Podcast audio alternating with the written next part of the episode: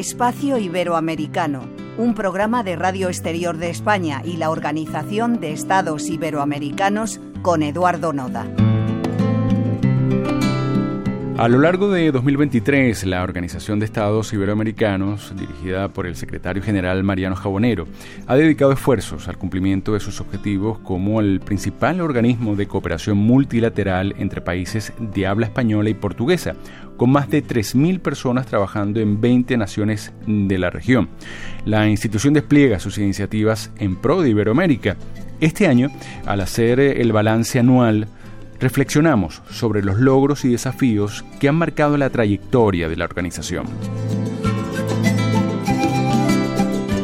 Mariano Jabonero comparte su perspectiva sobre el estado actual del nexo entre la Unión Europea y América Latina al término de 2023. Hay mucho por hacer. En la, cumbre de la Unión Europea, que fue en el mes, de, el mes de julio, por lo menos fue un punto de salida y no de llegada. Hacía ocho años que no había una cumbre la sensibilidad hacia América Latina y la, digamos, de la relación hacia América Latina de la Unión Europea, eh, pues no es la que debía ser, conscientes. Y los recelos desde América Latina también. ¿Recelos por qué? Pues, pues recelos porque ha habido mucho tiempo de escasa comunicación, directamente. Eh, la Unión Europea yo creo que ha habido siempre una cierta sensación de que los temas de América Latina son temas que preocupan básicamente a Portugal, a España y en menor medida a Italia.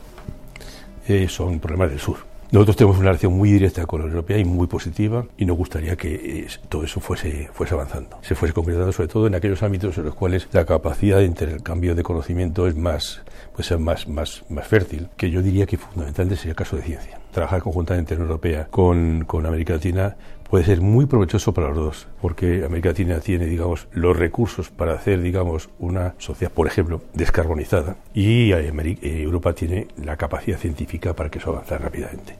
Si se junta una cosa con la otra, nos puede ir muy bien. Este anhelo refleja el compromiso de crear un espacio de cooperación donde la diversidad y las aspiraciones compartidas impulsen un diálogo constructivo y enriquecedor. Yo creo que tenemos un, una aspiración legítima importante y es que haya una mayor implicación de, los países de, la Unión Europea, entre ellos España, en lo que es América Latina. Eh, lo que se dijo en la cumbre de, Bruselas, todo el mundo coincidió en ello, que se había perdido el tono, que había bajado, se había relajado esa relación. Bien, no tiene ninguna justificación, por muchos motivos.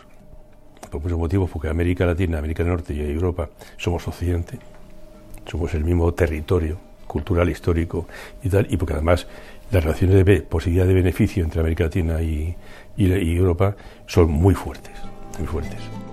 El mensaje del secretario general nos dejó ver la importancia crucial de cada individuo y de la propia institución, desde sus beneficiarios, que hoy suman más de 21 millones de personas, hasta cada uno de quienes hacen posible su labor en estos casi 75 años de vida.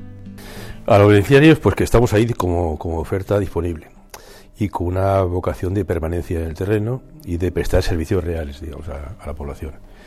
Eh, en la OI manejamos un lema que es que hacemos que la cooperación suceda. O sea, nosotros nos justifica nuestra actividad porque tenemos 20 oficinas, Secretaría General y 19 más en el terreno, trabajando miles de personas en oficinas y con millones de beneficiarios directos. Estamos ahí, vamos a seguir manteniendo, digamos, y solucionando problemas de la gente, y eso es por otra parte, a la gente que trabajamos en la OI, el mensaje que les transmito siempre es esa vocación de continuidad, de permanencia y de servicio público. es nuestra función. Nuestra función es mantener, y si esto hemos podido mantenerlo, no mantenerlo, hacerlo crecer, porque ha crecido de 75 años, pues que tenemos que seguir en ello. En ello porque si la región lo valora como útil, a nosotros nos corresponde la responsabilidad de responderlo eh, con eficacia y calidad. Nos despedimos en Espacio Iberoamericano, en el control técnico Nono Torres. Les recordamos que nos pueden seguir a través de la señal de Radio Exterior de España o en su página web y en los canales de la Organización de Estados Iberoamericanos.